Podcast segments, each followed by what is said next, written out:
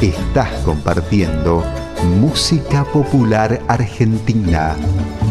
Radio Seibo. Radio Seibo. Bien nuestra.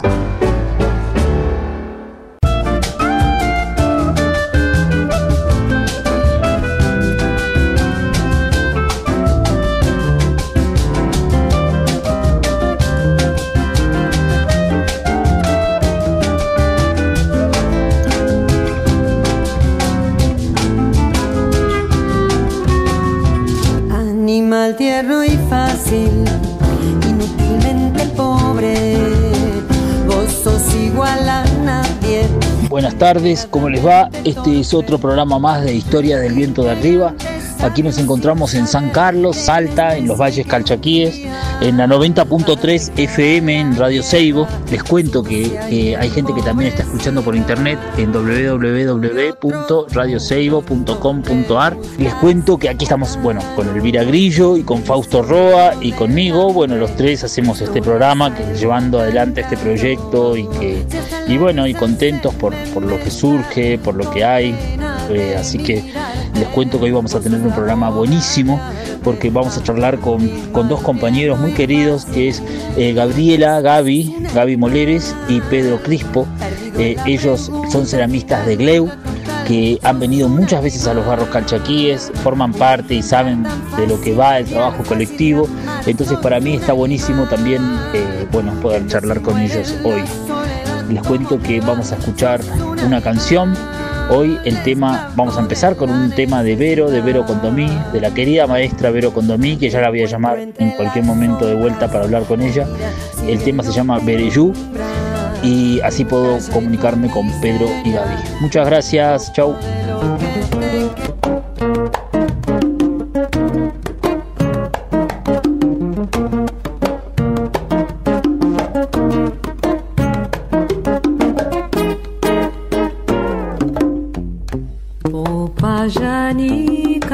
Cartagena, Cartagena y Popayán.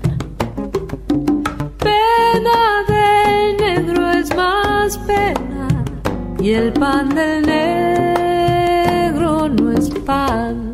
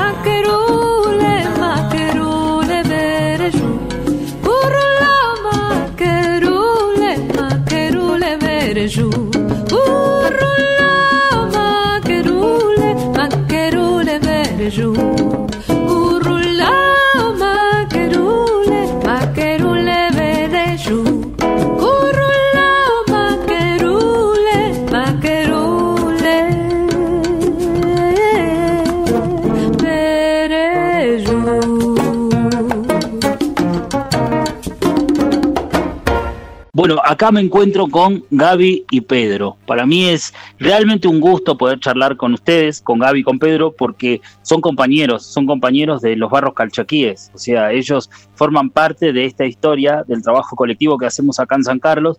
Y entonces, eh, para mí está muy bueno que ellos formen parte también de este ciclo de radio, ¿no? Tener su voz eh, y su presencia es importante. Así que bueno, aquí me encuentro con ellos. Hola, Hola, Hola Gastón, Hola. ¿cómo estás? ¿Cómo están? muy bien, un gusto escucharte, ganas de estar en San Carlos, que vuelvan los barros calchaquíes. La verdad que se Sí, extrañan por un favor. montón. Sí, claro, esta situación espantosa que estamos viviendo, ya estamos hartos. Eh, espero que toda esta situación pase, así podemos volver a los barros calchaquíes. Gaby, claro, Sí, Sí, y por suerte tenemos esta posibilidad de comunicarnos y no perdernos. claro, yo también creo que la virtualidad ha dado la posibilidad de conectarse con otra gente o eh, también el poder hacer un taller virtual con gente de otro lugar que de otra manera no lo hubiéramos hecho. Eso es lo que rescato de esto de la virtualidad, ¿no? Que nos dio el trabajo de ver cómo nos volvíamos a ubicar en el mundo y a reorganizarnos, pero me parece que fue algo muy enriquecedor eso también. Tal cual, sí, está bueno también que no todo sea pálida, es cierto, Gaby, está bueno eso. Es cierto que la virtualidad hizo cosas copadas, hizo cosas positivas.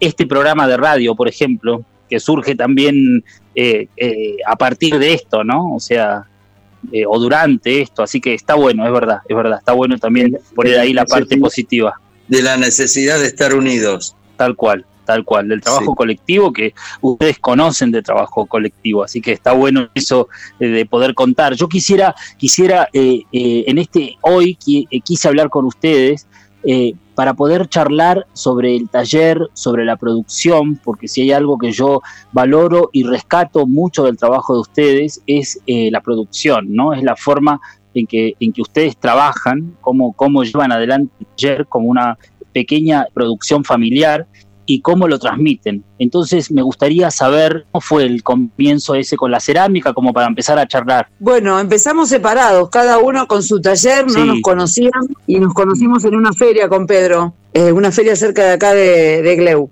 Por un tiempo estuvimos trabajando, un tiempo largo, estuvimos trabajando separados, después nos fuimos a vivir juntos, seguíamos con los talleres separados, teníamos dos puestos en Plaza Francia de cerámica, Los dos con mercadería distinta. Sí, cada uno Claro. con su producción. Y después el tiempo hizo que tengamos uno, un solo puesto, aunamos los dos, unimos Claro, los dos puestos, unimos el taller Y la, y la producción. y la producción. Claro. Seleccionamos los eh, objetos que digamos que más se vendían, que tenían más salida y tratamos de ponerle la impronta de los dos. Habitualmente Buenísimo. lo que hacemos es, Pedro hace el objeto, cazuela, eh, taza, pone asa, y yo lo que hago, le le hago el tratamiento de superficie, lo decoro. Nos manejamos así. Como dice, me encanta "Nosotros que somos un binomio, que alguna vez nos dijiste. Son un binomio. un binomio. me encanta, me encanta Gaby que traes al- a, la, a la charla a la Plaza Francia. O sea, me encanta Plaza Francia. Yo aquí desde San Carlos se me pone la piel de gallina, ¿no? Habla- pensando en, en- en la Plaza Francia, porque, por ejemplo, vos y yo, ¿no? Hace cuántos años que nos conocemos. Nos hemos conocido en ferias también, yo cuando tenía 16 años. ¿Vos te acordás, Gaby? Allá lejos y hace tiempo. Sí, eras adolescente, me acuerdo. Me acuerdo, ¿cómo no? Qué genial, las ferias, qué bueno, qué bueno. ¿Y, y dónde aprendieron el oficio? ¿Lo aprendieron en una escuela o haciendo en la casa? Yo lo aprendí con un maestro acá de Gleu, con Manigraso. Ajá. Ah, bueno, claro. Un taparero, Semejante maestro. sí, sí, terrible. Y algo aprendí con él. Algo porque sabía tanto que era imposible saber lo que él sabía. Y me gustó, muchos dicen que se enamoran de la cerámica. Yo en realidad lo empecé como hobby, no me enamoré, era un pasatiempo y vi que se podía vivir de la cerámica. Con un Sí. paquete de cerámica podía comprar un montón de paquetes de cerámica y con ese montón de paquetes de cerámica podía comprar mucho. Y bueno, y me surgió eso, el negocio. Y después Claro. me empecé a enamorar de la cerámica. Y creo que hoy en lugar de tener sangre en las venas tengo barbotina porque ha sido una cosa que sí, es así, ¿viste? Es así. Sos Doy un fe apasionado, Pedro. Claro, yo también doy fe. Sos un apasionado de la cerámica, es genial eso. Y lo transmitís, eso está muy bueno. Y yo empecé con la cerámica al lado de la casa de mi abuela materna en Mercedes. Había un. Era un artista plástico, pero tenía su taller de cerámica en el fondo. Y a mí me encantaba, iba con el triciclo y andaba por esa casa con ese olor, el viejo con los pelos parados, ¿viste? Me, toda esa bohemia que tenía a mí me tenía enamorada. Cuando tuve nueve años, él me dio un pedazo de arcilla y ahí empecé. Pero yo no sabía que había una escuela de cerámica. Y estudié Claro. Bellas Artes. Estudié en la, pre, en la Porredón, me recibí, nunca ejercí porque no es lo que. No me gusta enseñar. Me gusta el, el trabajo del taller, me encanta. Y siempre pensé Claro. en vender en ferias. Ese era como el- lo que me imaginaba de mi vida. Y de hecho hice treinta y pico de años en las ferias de capital, ferias en el interior. Siempre viví Claro. de lo que vendía en la feria. Claro, Eh, el contacto con la gente, Gaby, ¿no? En la feria es Sí. directo, está buenísimo. Y eso que no tenés patrón, que no trabajás Claro, para alguien haciendo cerámica, no trabajás para alguien que te hace un pedido y vos tenés que abocarte a lo que esa persona te encarga. En nuestro caso. De esta manera, Claro. sí, contando lo nuestro.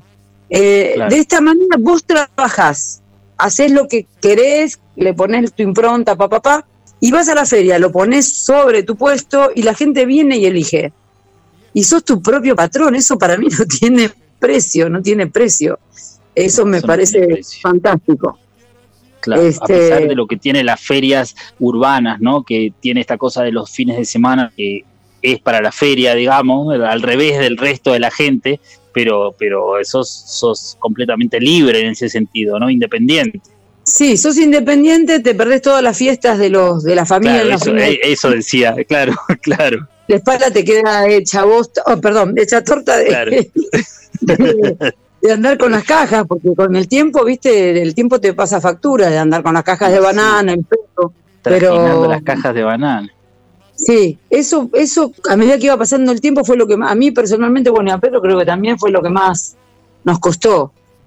Claro, claro, claro. Este, O sea, yo veo la producción de ustedes, por ejemplo, ¿no? Lo que, lo que hacen, que me encanta, o sea, me parece muy, muy bien técnicamente, es como impecable en ese sentido. Veo que el torno es eh, lo principal, ¿no? En, en la producción de ustedes. Eh, ¿Realizan otro tipo de piezas aparte de, de la alfarería en torno? ¿O, o el torno es el centro de, de la producción? Sí, el torno, el torno alfarero por un lado, o sea, Sí, el torno sablón por otro. De todos Ajá. modos, to- todas las piezas que salen del torno sablón pasan por el torno para darle un acabado. Nuestra producción se basa más en la producción del chablón y después se le da la acabado el torno, el torno torno, el torno mecánico. Buenísimo. Este, Sabes que yo quisiera que ustedes me den una definición del torno yablón, así rapidita, chiquita, aunque los que están escuchando son todos compañeros del, del palo, digamos, de la cerámica, del oficio, pero igual me gustaría que cuenten un poquito de qué se trata el torno yablón. El torno sablón te permite hacer una producción rápida, seriada, pero con tu impronta. O sea, vos haces tu modelo y lo pasás a una plantilla. Siempre, eh, siempre va a ser, van a ser piezas eh, tuyas, porque el modelo va a ser tuyo. Lo que hace el chablón es, es producción, te da la posibilidad de producir más, pero siempre con impronta. Claro, con tu impronta. Vos haces, haces una pieza, le haces una matriz y lo, lo pasás al torno. Lo pasás al torno. Se trabaja con un molde y con la plantilla que baja, como una cigüeña, digamos, que va a ser el Sí. con, la forma contraria de lo que tiene ese molde, ¿no? En el próximo barro me gustaría llevar un chablón Pero sí, Y- Pedro, eso, eso es lo que te iba a decir.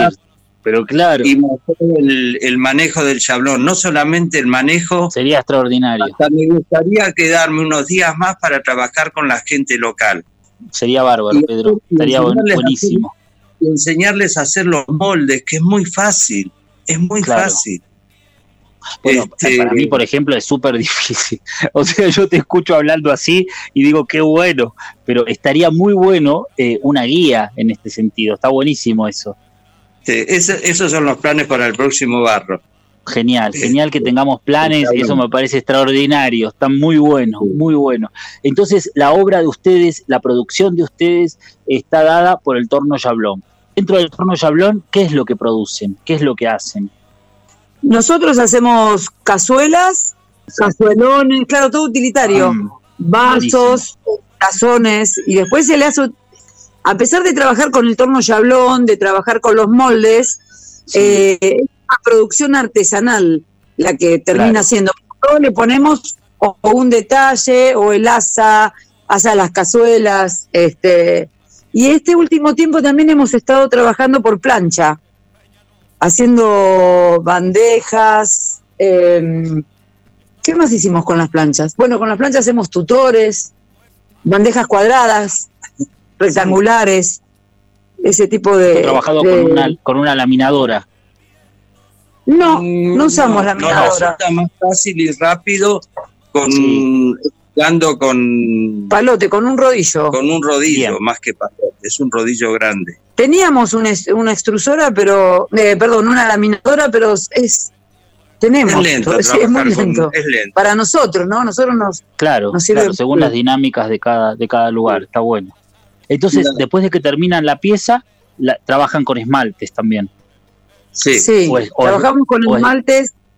Son esmaltes eh, comerciales los que usamos. Sí, sí, y a sí. veces eh, mez- mezclamos los esmaltes para sacar otros colores y después lo que hacemos siempre es todo lo que esmaltamos eh, y limpiamos el junquillo o rebarbas que sacamos del esmalte lo vamos guardando en un balde y ese Sí. balde es un color de recuperación que lo vamos también como modificando, le agregamos blanco y hacemos un verde claro tipo té eh, ma- mate cocido con leche o le ponemos un poco de algún verde y queda un verde más intenso. que siempre, eh, siempre utilizamos ese balde para guardar los restos de esmaltes que, es pa- que son Aptos. para vajilla. O sea, Aptos no, para vajilla. no es que en ese balde ponemos otro tipo de esmalte, que no usamos tampoco acá, Claro. esmaltes, esmaltes con plomo o no, no usamos. Claro, hay, hay, hay un cuidado ahí. Hay, un, hay la presencia de la curiosidad, ¿no? En esto de, de meter los esmaltes y después qué es lo que sale, ¿no? Ustedes ya conocen el resultado de lo que sale o hay, hay un espacio para el accidente, digamos, o para lo curioso, para lo que, a ver qué es lo que...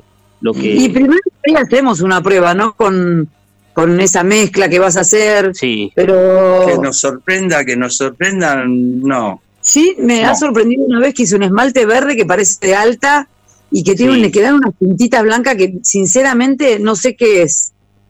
No sé Claro. qué es eso. Que quedó, ese esmalte sí me sorprendió. claro. pero no, claro. no, no hay nada, no. No, no, no tenemos algo así que nos sorprendan. En la búsqueda por ahí sale lo, eh, no lo que queremos, pero... Aproximado. Sí.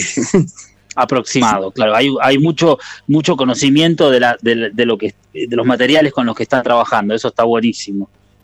Ahora no estamos haciendo tanta producción porque, bueno, más allá de la pandemia, eh, hace, hemos decidido hacer muchas menos ferias, ya Plaza Francia no, también hicimos mucho tiempo... Colón, hicimos Colón un par de veces. Un par de veces, eh, pero la costa en San Bernardo, que también la dejamos de hacer. Así que tenemos una producción bastante chica y lo que hicimos en la pandemia, como hubo que rearmarse, teníamos un ropero viejo en el galponcito del fondo, le sacamos el polvo, lo pintamos, lo armamos todo con estantes, lo pusimos en el porche de casa. Como exhibidor. Claro, entonces cuando la gente quiere ver, tenemos como ahí armado un, puesto de artesanos. Qué bueno, claro. Mira qué bueno, claro. Entonces ahí, ahí la gente va, visita y bueno, ya compra piezas. claro, es una forma, es una forma. Es una manera, está buenísimo, está buenísimo. yo quisiera saber qué es el oficio de la cerámica para ustedes, qué es lo que, lo que más eh, relevancia tiene, qué es, hablamos de la pasión recién, ¿no? ¿Qué, me podrían hablar? ¿Qué, ¿Qué, nos podrían contar sobre, sobre lo que es para ustedes la, cerámica, el oficio, el hacer este?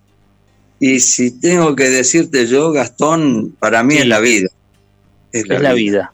Eh, en este momento dejé de ir todo el tiempo de la pandemia, por ejemplo, a la escuela de Avellaneda, que estoy en el taller ah, de claro. y eso lo mm. estoy padeciendo mal, mal. Claro.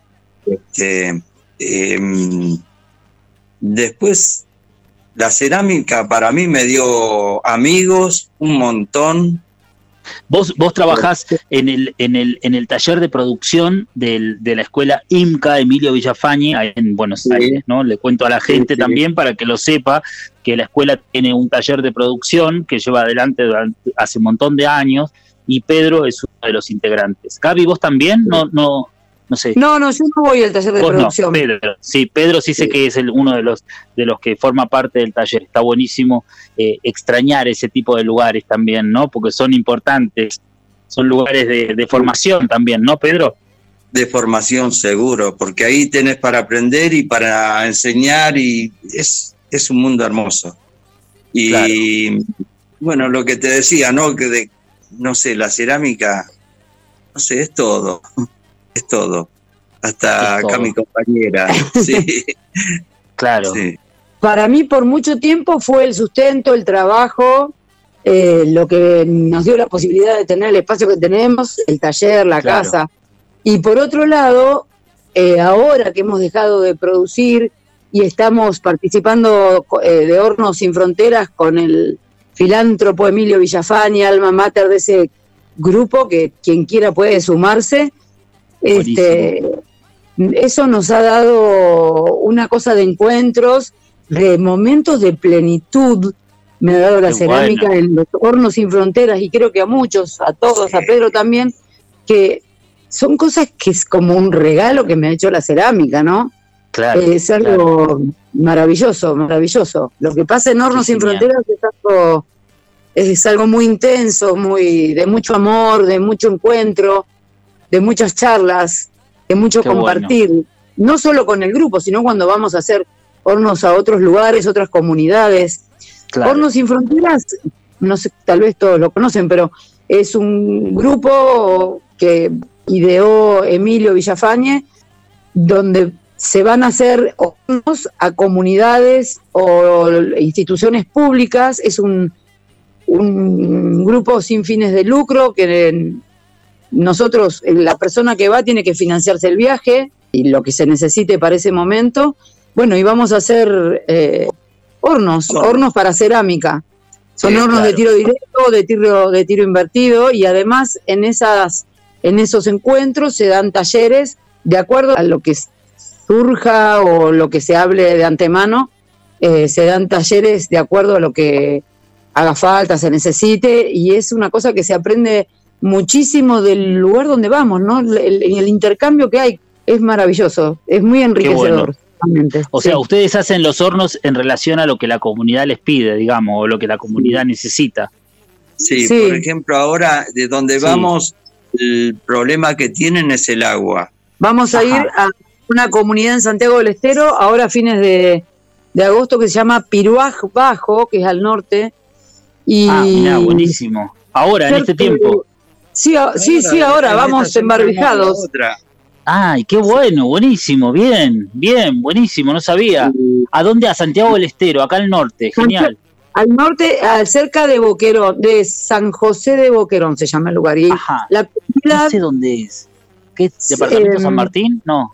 ay, no sé, queda cerca de Mira, mi papá de es la santiagueño. Sierra. Mi papá es santiagueño, claro, es cerca de Salta, claro, sí, sí. Es cerca de Sí, Salta, es es como departamento de San Martín. Puede ser. Bueno, no, que por ejemplo acá en este lugar lo que vamos a hacer, vamos a hacer hincapié en, el, en hacer filtros de, de agua, que es lo que más se necesita y bueno, y es lo que estoy investigando hasta hace un ratito. El primero que hice, Gastón, Sí, no entró una gota de agua, fue un bajón. y una gota, estoy de maceta. Este, No, vos sos maestro, Pedro, ya le vas a sacar la, ya le vas a sacar la ficha. Escúchenme Sí, una no. cosita, espérenme un segundito, un segundo. Pasemos, Sí. podemos hacer, eh, pasar un tema ahora, si hacemos dos bloques y yo quiero que me sigan contando de lo que van a hacer en, en Santiago del Estero con los Hornos Sin Fronteras y que nos cuenten más acerca de Hornos Sin Fronteras. Nosotros hablamos con Emilio Villafañe el año pasado y él nos contó acerca del, del proyecto de Hornos Sin Fronteras, pero está bueno que ustedes qué es lo que viven y lo que piensan acerca del proyecto, que está buenísimo. ¿Sí? Dale, Sí, sí, sí. Meta, pasamos un tema y seguimos hablando con Pedro y Gaby. Gracias.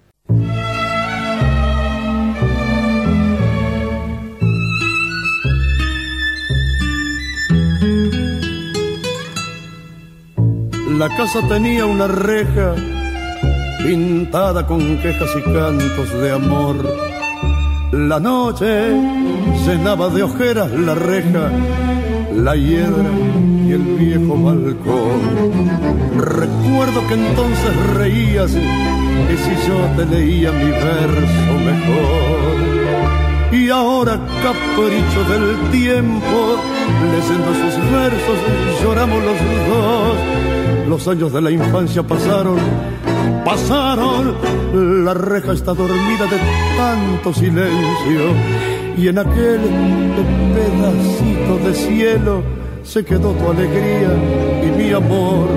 Los años han pasado terribles, malvados, dejando esa esperanza que no ha de llegar. Y recuerdo tu gesto travieso después de aquel beso robado al azar. Tal vez se enfrió con la brisa tu cálida risa, tu límpida voz. Tal vez se escapó a tus ojeras la reja, la hiedra y el viejo balcón. Tus ojos de azúcar quemada tenían distancias doradas al sol. Y hoy quieres hallar como entonces la reja de bronce temblando de amor. Los años de la infancia pasaron, pasaron. La reja está dormida de tanto silencio. Y en aquel pedacito de cielo se quedó tu alegría y mi amor. Los años han pasado terribles, malvados, dejando esa esperanza que no ha de llegar. Y recuerdo tu gesto travieso después de aquel beso robado al azar. Bueno, y acá continuamos hablando con Pedro y Gaby. Hola, Gaby, Pedro. Hola, Sí, aquí estamos. Claro, sí, estábamos por Santiago del Estero, la tierra de mi padre. Qué este, suerte que van a venir para el norte. Contame qué es lo que van a hacer, Pedro. ¿Van a hacer filtros entonces para la gente? Sí, filtros para agua, para ellos ut- utilizan el agua de lluvia en contenedores que hacen con los silobolsas que le dan. Ajá. Estos filtros sirven para mm, quitar la turbiosidad del agua y alguna larva o, o ¿Bacteria? bacteria, sí. Lo que lleva es un baño de eh, Un coloide de plata. El filtro. Eso es lo que mata las bacterias. Pero el tema principal que tienen ahí son... Es. Sí, es el, el arsénico. La tierra tiene arsénico y el, agua del pozo o del río no la pueden tomar. Río no, porque no río creo ahí, ¿no, Gaby? Yo miré en el mapa y hay un río salado, dice, no sé. Hay un río, sí, sí, de donde sacaron la arcilla. Este, así que bueno, estamos viendo eso. La composición es del filtro, por ejemplo, es, es por la arcilla, ¿no? O sea, lo que filtra el arsénico. No, el arsénico no lo filtra. La ¿eh? composición. No lo filtra. No, no, lo que le quita el filtro es la turbiosidad y algunas bacterias, algunas no, las bacterias, y, o sea, la saca limpia el agua, pero si el arsénico no, no se lo saca. No se lo saca. Eh, no, no, no. Es del agua eh, que ellos tienen en esas cisternas. claro. Sí. agua de lluvia. no quiero, es agua de lluvia. Claro. Sí.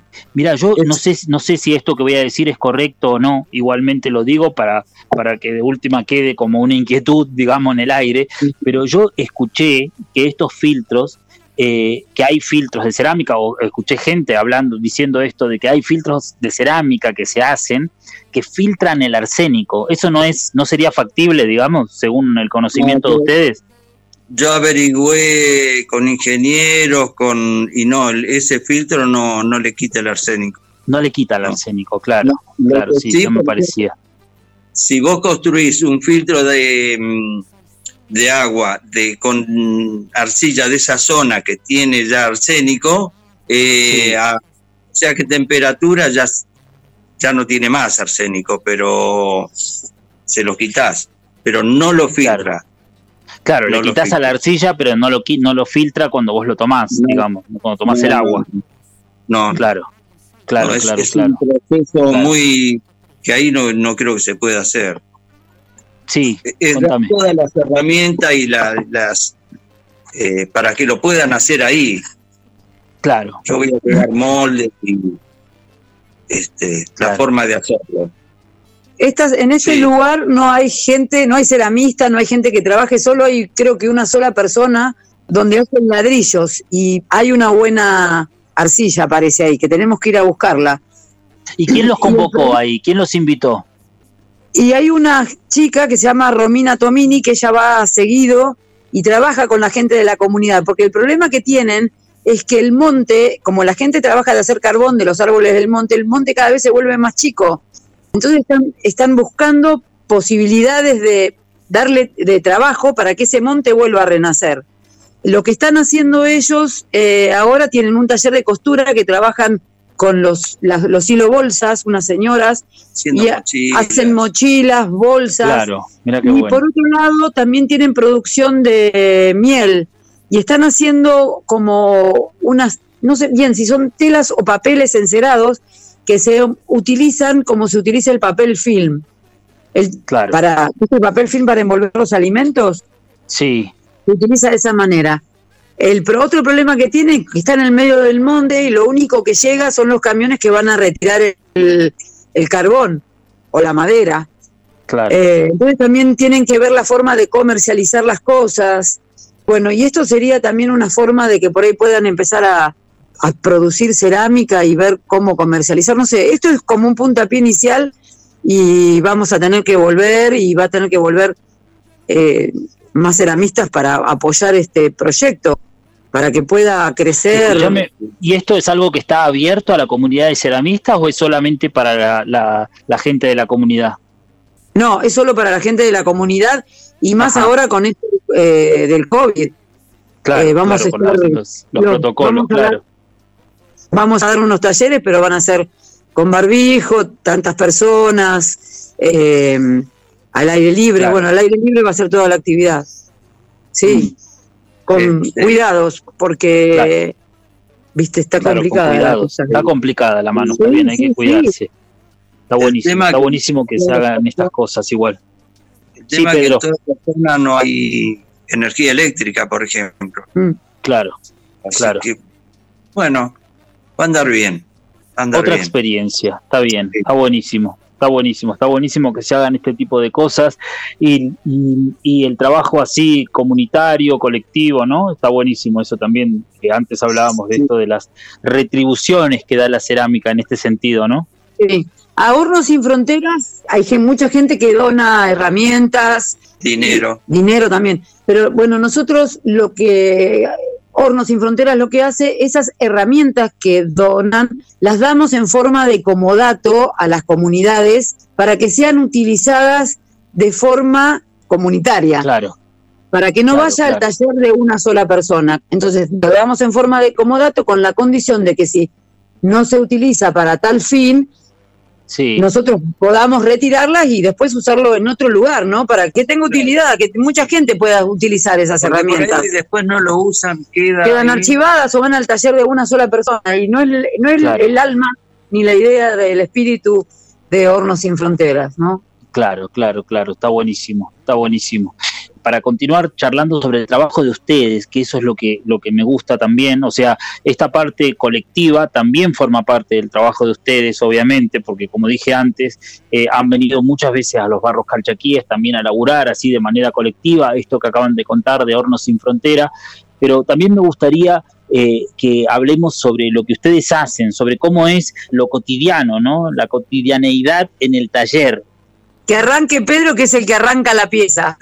A ver, contame, Pedro, contame, contame cómo son las rutinas, si tenés rutinas en el taller, cómo es el proceso de una pieza, Pedro. Bueno, eh, un ejemplo, cuando hacemos tazas, empiezo con las tazas con el chablón. Eh, hago la taza, la, la primera parte hago la taza, la desmoldo, queda un tiempo guardada, eh, tapada. Tenemos un pequeño receptáculo como para guardar piezas que no se sequen, la humedad. Que mantenga la humedad, Eh, sí. Y Por ejemplo, Pedro, de moldes, para vos, vos me hablas de tazas. Por ejemplo, ¿cuántas tazas cortás? ¿Cuántas tazas eh, producen en el Yablón por día? Si podemos hablar de algo así como para tener una idea. No sé si es factible lo que estoy preguntando, pero bueno, como para tener una idea de un taller de producción. Y por ejemplo, en un día puedo sacar eh, cuatro vueltas, dos a la mañana, hablando de trabajar tranquilo. Sí, sí, Eh, tranqui. Y con los moldes que tenés, ¿no? Con, las, con lo que tenés de herramientas. Depende de la cantidad de moldes que tenés, es la producción que vas a poder Sí. hacer. Claro, claro, claro, claro. ¿Razón claro. Sí, sí. ¿Cuenta Sí. moldes? No, No, más. Hay 60, 60, sí. 60 o 70 moldes. Así que en la mañana hiciste 140 cuerpos de tazas más 140 a la tarde. Sí, Claro, una banda. 280 tazas. Sin, sin las asas igual salen, ¿no? sí, las Sí. tazas, sí. Después Ajá. eso lo, lo guardo y estoy un Sí. par de días haciendo tazas, después retorneo, le saco las aristas, la dejo prolija y después hago las asas.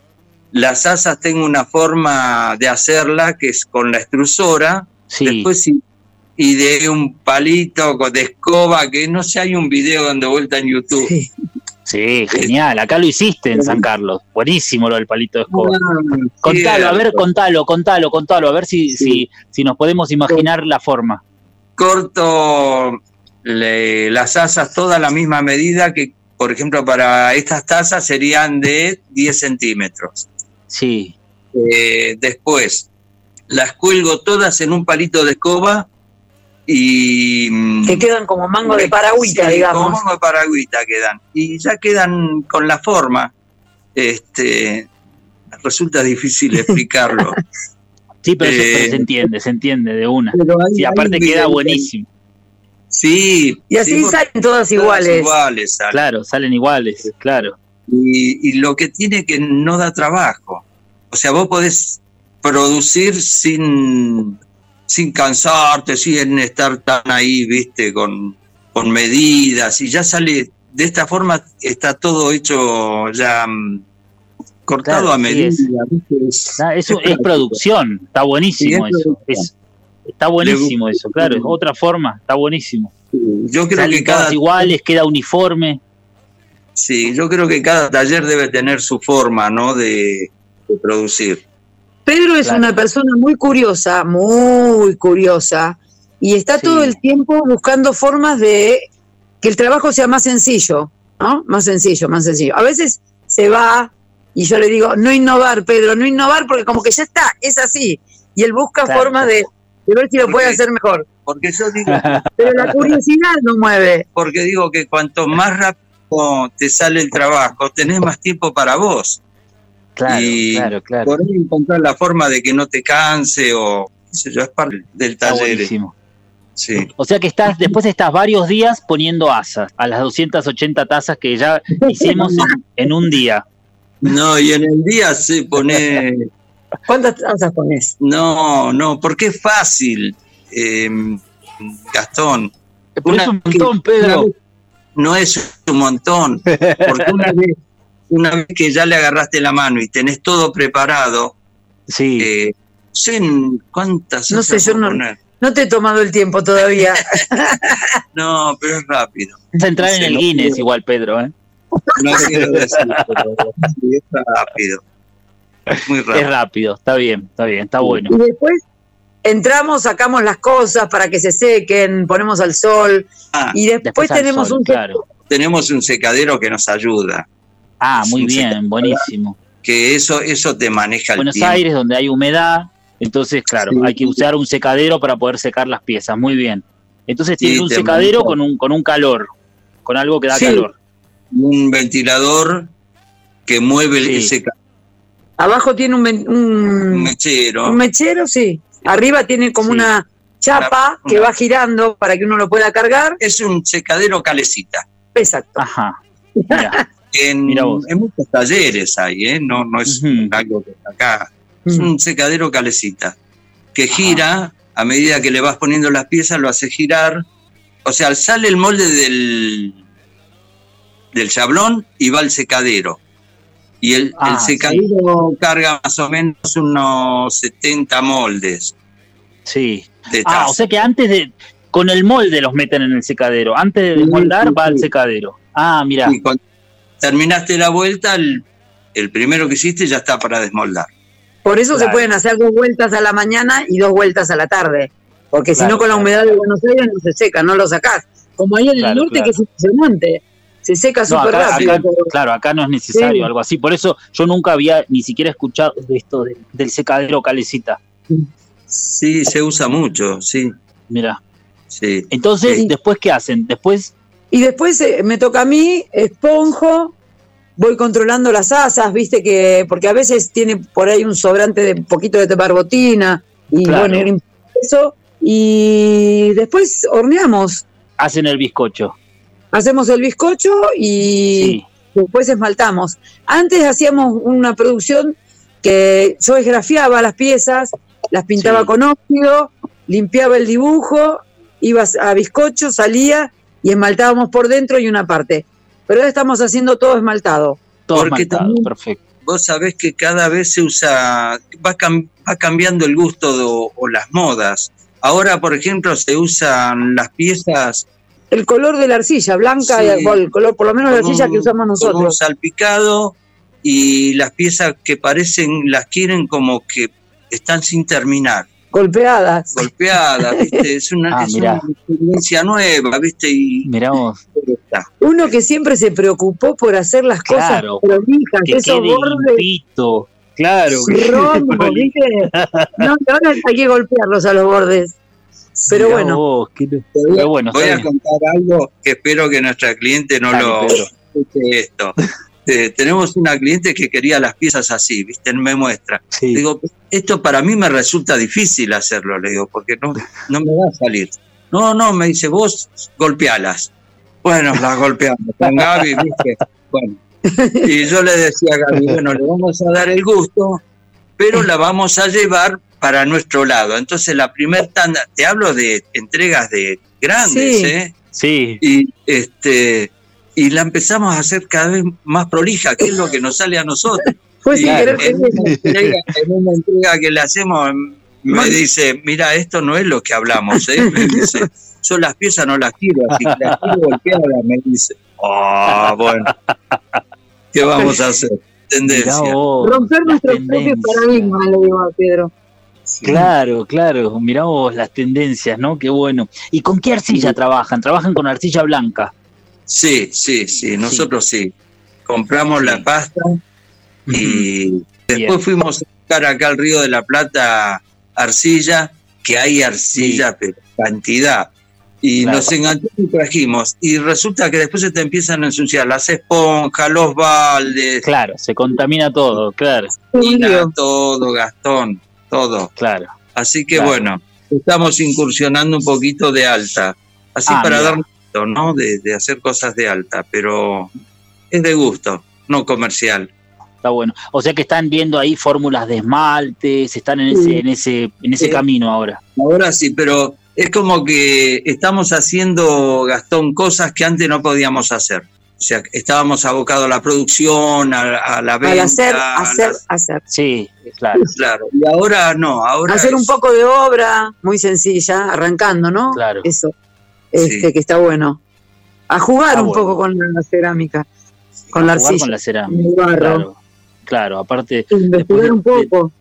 está buenísimo. Después de tanto tiempo de producción, ¿no? Que tuvieron con las ferias y todo, está bueno también ahora otra etapa. Está buenísimo eso. Incursionar en otras cosas.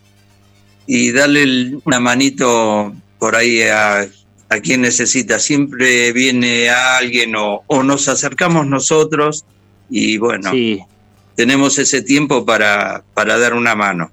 Está buenísimo. Está buenísimo, mira qué bueno, ¿eh? qué bueno.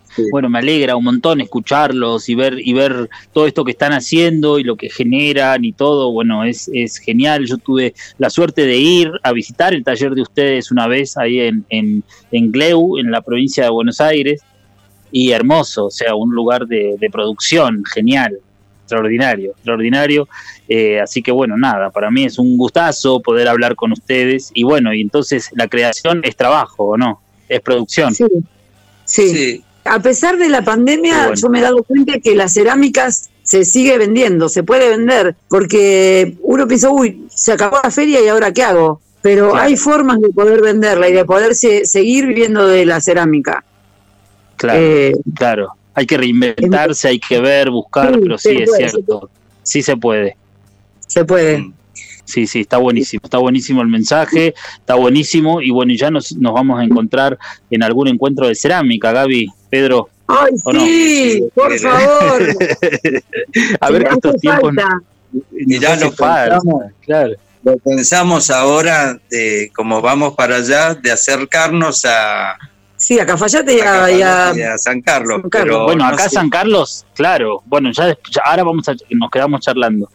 Pero claro, sería un gusto y un placer total tenerlos acá, obviamente para compartir los saberes. Aquí en San Carlos nosotros tenemos en este momento el taller que lleva adelante Mabel López, que ustedes la conocen, es una, una compañera, maestra de, acá de, cerámica. estoy viajando para allá. el taller se llama Revalorizando Nuestras Raíces y ella tiene ahí un grupo de alumnas que bueno, que va, va para adelante, así que claro, ahí nos vamos a quedar charlando y viendo qué hacemos. Yo en principio, bueno, les quiero agradecer esta charla que hemos tenido, se nos fue el programa y bueno, y les agradezco un montón. Nos conocemos hace años y para mí es un placer poder compartir el oficio con ustedes. O sea, es un gusto enorme, es de, esas cosas que me gustan. Así que bueno, por eso los quería tener en el programa también. Muchas gracias, Gastón. Nosotros, muy amable. Nosotros esperamos este momento también. Muchas gracias. Un abrazo. grande para también. Luira, un beso. muchas gracias. Muchas gracias. Un abrazo enorme y estamos en contacto. Gracias. Chau. Gracias, Gastón. Gracias. Chau. Bueno, hemos tenido una charla buenísima aquí con Pedro y Gaby. Eh, eh, muy bueno, muy bueno poder, poder siempre eh, recorrer y andar los, los el oficio con, con, las distintas formas y maneras de, abarcarlo y de encararlo. Así que bueno, para mí es una alegría poder compartir estas tardes y estas charlas con ustedes. Y bueno, les cuento que durante el programa escuchamos el tango Pedacito de Cielo, interpretado por el polaco Goyeneche, y ahora nos vamos a ir con el tema Elegante, interpretado por el grupo cubano-francés eh, Orillas. Muchas gracias y nos escuchamos la semana siguiente.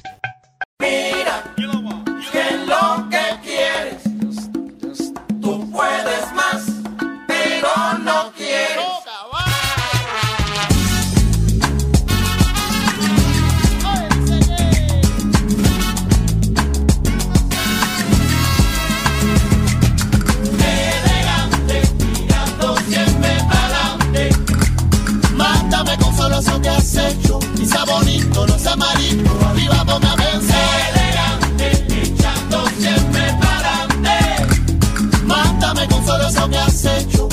Bonito, no sea malito. Arriba vos me pensar. No te sofoca coca, no ves que vengo loca.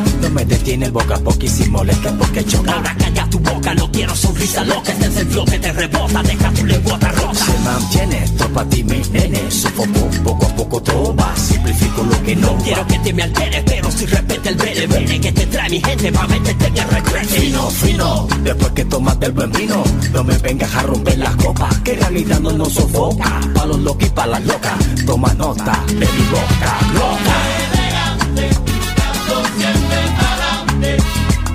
Mándame con solo eso que has hecho. Quizá bonito, no sea malito. Arriba vos me Elegante, siempre adelante. Mándame con solo eso que has hecho. Quizá bonito, no sea malito. Arriba vos me de sin saber a dónde puedes llegar con tu forma de ser. Sigues haciendo el cuento de la buena vida sin parar. Las ideas al viento